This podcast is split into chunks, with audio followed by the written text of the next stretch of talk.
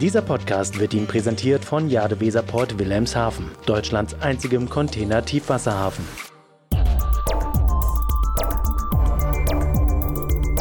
DVZ, der Podcast. Ein Thema, mit dem sich die Logistikwirtschaft auch in den kommenden Jahren intensiv auseinandersetzen muss, ist der Fachkräftemangel. Nicht nur, dass immer mehr qualifizierte Mitarbeiter und Mitarbeiterinnen in den Ruhestand gehen, bereitet Personalverantwortlichen Sorge, sondern sie müssen auch mit anderen Branchen um die besten Köpfe konkurrieren. Doch wie kann man dieses Thema am sinnvollsten angehen? Wie muss moderne Personalarbeit aussehen, um jüngere Menschen für Logistikunternehmen wirklich langfristig begeistern zu können? Diesen Fragen wollen wir heute nachgehen. Mein Name ist Amelie Bauer, ich bin Mitarbeiterin der Deutschen Verkehrszeitung und begrüße als heutige Gesprächspartnerin Miriam Lutzer, Head of People and Culture beim Hamburger Startup Carry Picker. Unser Thema heute: Personalmanagement im digitalen Wandel und der Umgang mit Millennials. Hallo Miriam, schön, dass du heute da bist. Hallo Amelie, schön, dass ich da sein darf. Okay, dann würde ich sagen, starten wir direkt mit der ersten Frage. Du hast im April 2021 deinen neuen Job als Head of People and Culture bei Carry Picker angetreten. Wofür steht der Bereich People and Culture und wie unterscheidet sich dein Job von klassischer Personalarbeit? Also klassische Personalarbeit ist super wichtig und ohne HR funktioniert eine Unternehmung nicht. So viel ist klar. Aber es gehört für mich auch einfach so viel mehr dazu. Also es geht nicht nur darum, gute Talente zu finden, sondern diese vor allem auch an das Unternehmen zu binden. Wenn man also den Talenten eine sinnvolle Perspektive schafft mit ausreichend Freiraum, Weiterentwicklungsmöglichkeiten und das Ganze dann in einer wertschätzenden und motivierenden Umgebung, dann hat man den Grundstein für eine gute und lange Mitarbeiterbindung geschaffen. Mitarbeiter sind der Schlüssel zum Erfolg eines Unternehmens und daher ist der Fokus auf das gesamte Team und jeden Einzelnen und deren Wohlbefinden einfach so immens wichtig. Und meine ganz persönliche Mission bei Carry Picker ist es einfach, diese offene und wertschätzende sowie motivierende Arbeitsumgebung zu schaffen, sodass wir eben die Talente ja, langfristig ähm, an uns binden und ähm, ein, ein glückliches Team äh, damit erreichen können. In diesem Zusammenhang möchte ich gerne einmal auf die Besonderheiten eines Startups eingehen. Wie unterscheidet sich denn der Umgang mit dem Themenbereich Personal und Personalmanagement in einem Startup von einem bereits am Markt etablierten Logistikunternehmen? Personalmanagement bleibt erst einmal Personalmanagement. Was sich unterscheidet, ist, ist wahrscheinlich einfach, dass Startups viel offener sind, Dinge auszuprobieren, flexibler sind und einfach schneller wandelbar. Ein Change-Prozess in einem traditionsreichen, alteingesessenen Unternehmen ist deutlich schwieriger durchzuführen und wird oftmals entweder gar nicht angegangen, dauert viel zu lange oder geht womöglich sogar schief mit ähm, ja, viel zu vielen negativen Nebenwirkungen. In einem Startup ist es ist das anders. Man, man macht einfach, meistens ist es gut. Wenn nicht, dann macht man das einfach nochmal, dann aber eben anders oder man ändert zwischendurch auch schon den Kurs. Es ist einfach viel mehr möglich. Das scheint dann auch einer der Gründe zu sein, warum die Arbeit in einem Startup gerade für junge Leute so interessant ist. Ähm, welche Voraussetzungen müssen die Bewerber und Bewerberinnen denn haben und mit welchen Vorstellungen und Zielen gehen sie ins Vorstellungsgespräch? Also ich denke auch, die, die meisten finden dann eben an Startups toll, dass, dass die Hierarchien eben so flach sind, dass es kurze Entscheidungswege gibt, ähm, die Hands-on-Mentalität befürwortet und auch gelebt wird, äh, die Aufgabenvielfalt, es gibt eine viel steilere Lernkurve, es gibt auch die Möglichkeit, schnell Verantwortung zu übernehmen. Also dass man einfach zum richtigen Zeitpunkt am richtigen Ort ist und dann einfach schnell ähm, ja, eine Beförderung bekommt und in die neue ähm, Antwort, äh, verantwortungsvolle Aufgabe hineinwächst. Und dass man von Anfang an mit dabei gewesen ähm, war und dass ähm, ja, man sich selbst verwirklichen kann und alle zusammen einfach an die Idee glauben. Ich glaube, das, das ist das, was es so ein Startup irgendwie ausmacht und das schweißt am Ende alle zusammen. Und äh, um auf deine andere Frage einzugehen, also ich freue mich natürlich ja, vor allem über engagierte Kandidaten, die als Typ Mensch ähm, prima zu uns ins Team passen. Und deswegen ist es mir einfach so wichtig, dass wir in den Auswahlprozess dieses Team kennenlernen mit einbauen und als festen Bestandteil haben. Noten oder auch Zeugnisse sind für mich da eher zweitrangig. Es kommt für mich auf ja, Motivation, Einsatzbereitschaft und Leidenschaft äh, an. Also wenn jemand für, für die Sache brennt, ähm, das, das finde ich einfach toll, das beeindruckt mich. Und ich bin der Meinung, dass ähm, man vor allem dann richtig gut in seinem Job ist, wenn man sich damit identifiziert, also mit der Idee, mit der Aufgabe. Und ähm, wenn es einem Spaß macht, nur dann ja, geht man so richtig darin auf und ist eben gut da drin. Und ich persönlich habe das für mich gefunden und äh, bin deswegen bei Carrie Picker auch auf der Suche nach genau solchen Kandidaten. Du beobachtest also quasi einen Wandel weg von der Leistungsorientiertheit und mehr hin wirklich zum Menschen, der hinter dem Lebenslauf steht. Ja, genau. Es geht wirklich ähm, ja, genau um den Menschen, den kennenzulernen und nicht so, wie es ähm, auf dem Papier beschrieben ist, äh, welche Noten im Abi oder sogar noch weiter zurückliegen. Äh, Du hattest eben noch den Begriff der Hands-on-Mentalität verwendet. Könntest du uns einmal erklären, was man sich darunter genau vorstellen kann? Das ist ganz einfach. Es geht eigentlich einfach nur ums Anpacken. Ähm, also Ärmel hochkrempeln und machen, nicht zu oft drüber nachdenken oder erst eine Strategie entwickeln, tun. Jetzt haben wir schon ganz viel zu den Vorteilen und den Möglichkeiten für die Arbeit in einem Startup gehört. Aber wie steht es denn zum Beispiel um den finanziellen Aspekt? Ist es möglich, junge Mitarbeiter und Mitarbeiterinnen auch langfristig an ein Startup zu binden? Vor allem gerade dann, wenn im Laufe der Zeit auch mal Aspekte wie Familienplanung oder finanzielle Sicherheit mehr in den Fokus rücken. Klar, ich, ich denke auf jeden Fall, dass das möglich ist, denn wir bei uns haben äh, in unserem kleinen Team auch Mitarbeiter, die schon Familie oder Kinder haben. Ähm, natürlich muss das jeder für sich selber entscheiden, was stellt ein Risiko für mich dar. Ähm, jeder Arbeitgeberwechsel könnte per se ein, ein Risiko sein, aber natürlich ist das bei Startups nochmal ähm, eine besondere Situation und ähm, Startup ist auch nicht immer gleich Startup. Es gibt dann das Startup, was noch ganz am Anfang steht, vielleicht erst zwei, drei Mitarbeiter hat.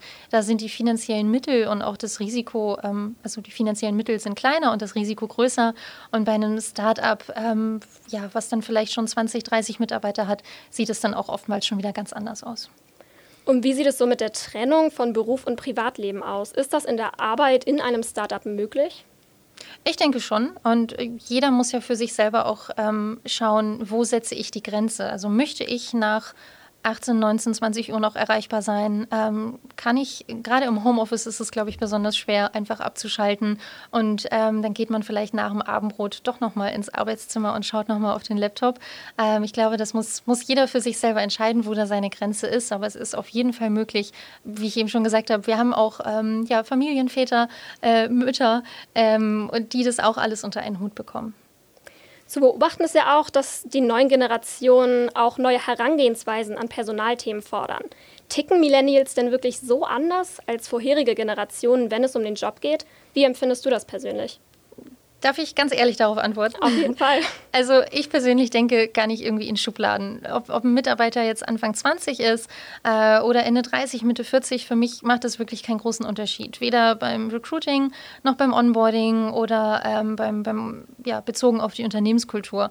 Für mich ist einfach wichtig, dass sich die Mitarbeiter wohlfühlen bei uns, dass es ihnen gut geht und ihre Arbeit wertgeschätzt wird. Also diese neue Herangehensweise, wie du gesagt hast, die sollte meiner Meinung nach eben nicht nur auf die Bedürfnisse der Millennials abzielen, die sicherlich ähm, nochmal andere Bedürfnisse haben, aber äh, mir ist eben wichtig, dass es um die Bedürfnisse aller Mitarbeiter geht und dass man daraus dann eben eine Unternehmenskultur formt, die, ähm, die eben alle Bedürfnisse berücksichtigt.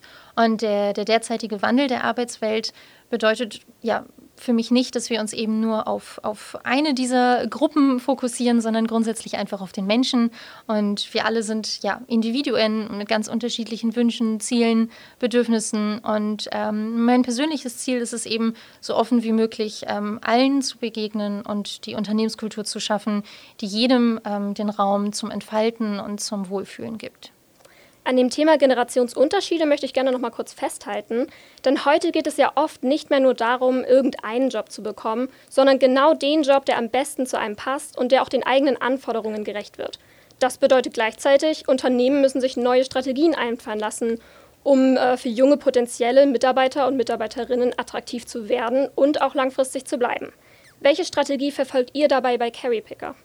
Also die Strategie, die wir bei Carrypicker verfolgen, ist ganz klar. Ob diese so neu ist, weiß ich nicht, aber wir fokussieren uns beim Auswahlprozess darauf, eine, ja, eine angenehme Atmosphäre zu schaffen. Also es geht ums Kennenlernen und nicht um ein starres Interview, in dem man den Bewerber ausfragt oder hinters Licht führt. Ähm, denn ganz ehrlich, was genau erreicht man denn bitte damit? Also es geht doch darum, dass beide Parteien sich einfach näher kennenlernen, ähm, dass man sich so zeigt, wie man ist, dass man authentisch ist und dass vor allem beide Parteien dafür dann eben entscheiden können, ob sie diese Beziehung eingehen wollen. Und also Ehrlichkeit und Transparenz ist, ist, ist außerdem noch ein wichtiger Bestandteil unserer Strategie und deswegen ist dieses Team kennenlernen ebenso wichtig. Und ähm, du hattest ja anfangs gesagt, dass es ähm, nicht nur, also dass es darum geht, irgendeinen Job zu bekommen. Und ähm, das passt eben auch zu unserem Credo, weil wir wollen nicht nur irgendeinen Mitarbeiter, sondern eben den, der perfekt auf unsere Anforderungen passt. Ebenfalls zu beobachten ist aber in diesem Zusammenhang natürlich auch ein digitaler Wandel. Zentrales Merkmal für die Junggeneration ist ja zum Beispiel eine Vorliebe für Social-Media-Plattformen und auch eine damit einhergehende Technikaffinität. Was bedeutet das aber für, ich sag mal, noch überwiegend traditionell ausgerichtete Logistikunternehmen, die auf entsprechenden Plattformen wie zum Beispiel LinkedIn vielleicht noch gar nicht vertreten sind und ja, vielleicht noch viele Prozesse in Papierform abwickeln? Puh, das ist schwer zu sagen, aber ich, ich denke, dass immer mehr Unternehmen ähm, ja in der Zukunft auf den Zug der Digitalisierung auch aufspringen werden müssen. Ähm, damit meine ich jetzt nicht, dass per se alle Prozesse digitalisiert werden müssten, aber ein kleiner Step in diese Richtung könnte ja bereits ähm, ausreichen, dass ein, ein technikaffiner junger Bewerber dann eben ähm, auf das Unternehmen aufmerksam wird. Wenn ich dich richtig verstehe, ist die Digitalisierung also auch eine Chance zur Mitarbeitergewinnung. Ja, auf jeden Fall. Neben der Digitalisierung werden natürlich auch Aspekte wie Gleichbehandlung und Antidiskriminierung immer wichtiger. Wie stehst du denn zum Beispiel zum Thema anonymisierte Bewerbung? Und wie stellst du persönlich sicher, dass die faire Behandlung von Bewerbern und Bewerberinnen auch im persönlichen Vorstellungsgespräch gewährleistet ist? Also ich, ich persönlich sehe die anonymisierte Bewerbung eher zum Nachteil für Berufsanfänger, da Berufsanfänger oft ja noch gar nicht über genug Qualifikationen oder eben ausreichende Stationen im Lebenslauf verfügen, die sie dann eben in dem anonymisierten Bewerbungsverfahren ähm, ja, ähm, hervorheben können. Und außerdem erfährt man in dem Fall ja auch gar nichts zum individuellen Berufsweg, die persönlichen Umstände und über, über die Person als solches. Mir persönlich ist es einfach wichtig, den Menschen kennenzulernen und ähm, dafür nehme ich mir die Zeit und Vielleicht ist es auch eben der Luxus, dass wir eben noch ein kleines Unternehmen sind, dass ich auch die Zeit habe, mit jedem persönlich zu sprechen. Es ist also wichtig, sich gerade diese Zeit zu nehmen, um nicht nur auf den Lebenslauf, sondern wirklich auf den Menschen, der hinter diesen ganzen Daten, Fakten und Zahlen äh, steht, genauer zu gucken. Ja, total. Und ich, äh, ich habe viele Vorstellungsgespräche so in, in einer Arbeitswoche. Ich freue mich aufs jede. Ich, ich lerne einfach sehr gerne Menschen kennen. Das ist, ähm, fällt mir leicht. Jetzt haben wir ja schon viel über das Vorstellungsgespräch an sich gesprochen, aber nicht nur das Vorstellungsgespräch, sondern natürlich auch das gesamte Bewerbungsverfahren an sich läuft mittlerweile immer digitaler ab, beispielsweise über Stellenanzeigen auf Plattformen wie LinkedIn und Co. Haben denn Unternehmen, die nach wie vor auf Stellenanzeigen zum Beispiel in Printzeitungen setzen, überhaupt noch eine Chance, junge Leute zu erreichen und zu einer Bewerbung in ihrem Unternehmen zu bewegen? Also ich gehe erstmal davon aus, grundsätzlich, wenn ein Unternehmen tatsächlich noch in Print schaltet, ähm, dann, dann werden sie bestimmt einen Grund dafür haben.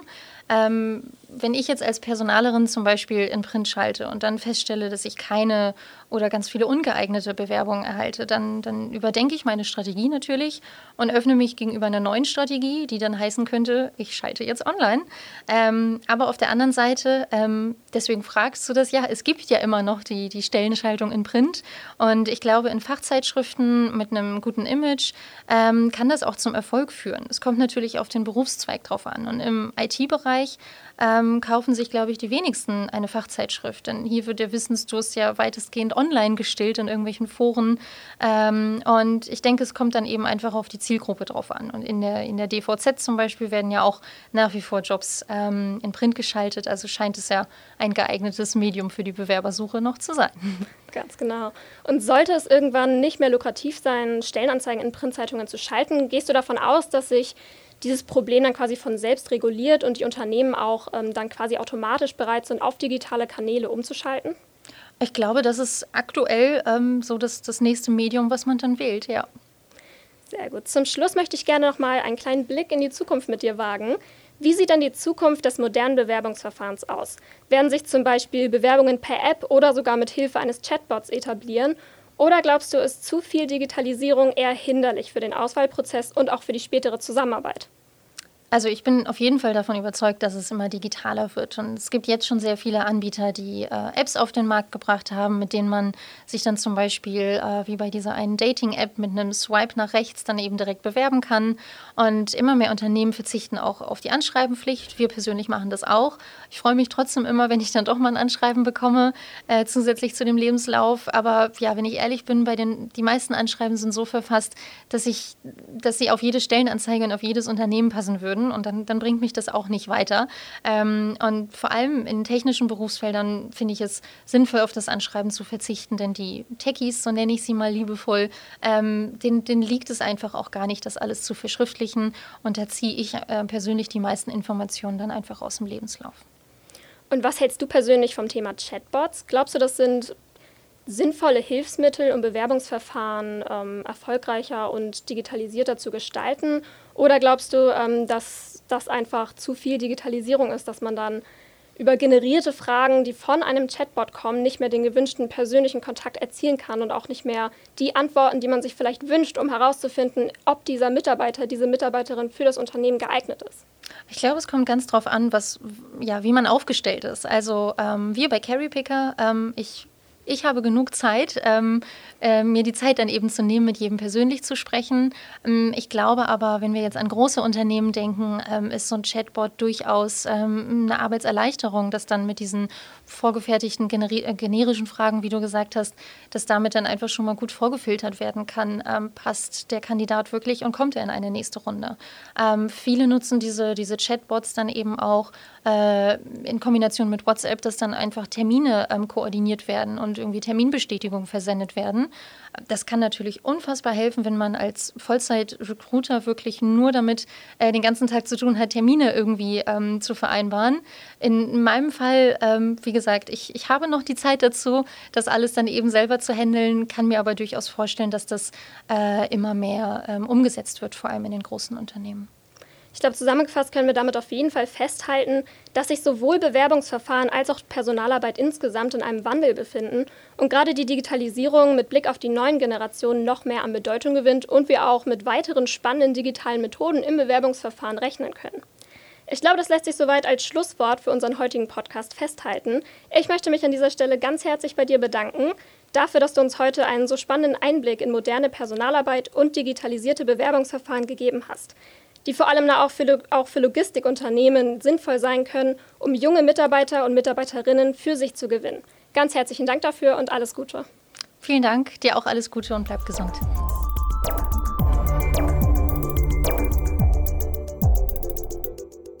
Dieser Podcast wurde Ihnen präsentiert von Jade Weserport Wilhelmshaven, Deutschlands einzigem Container-Tiefwasserhafen.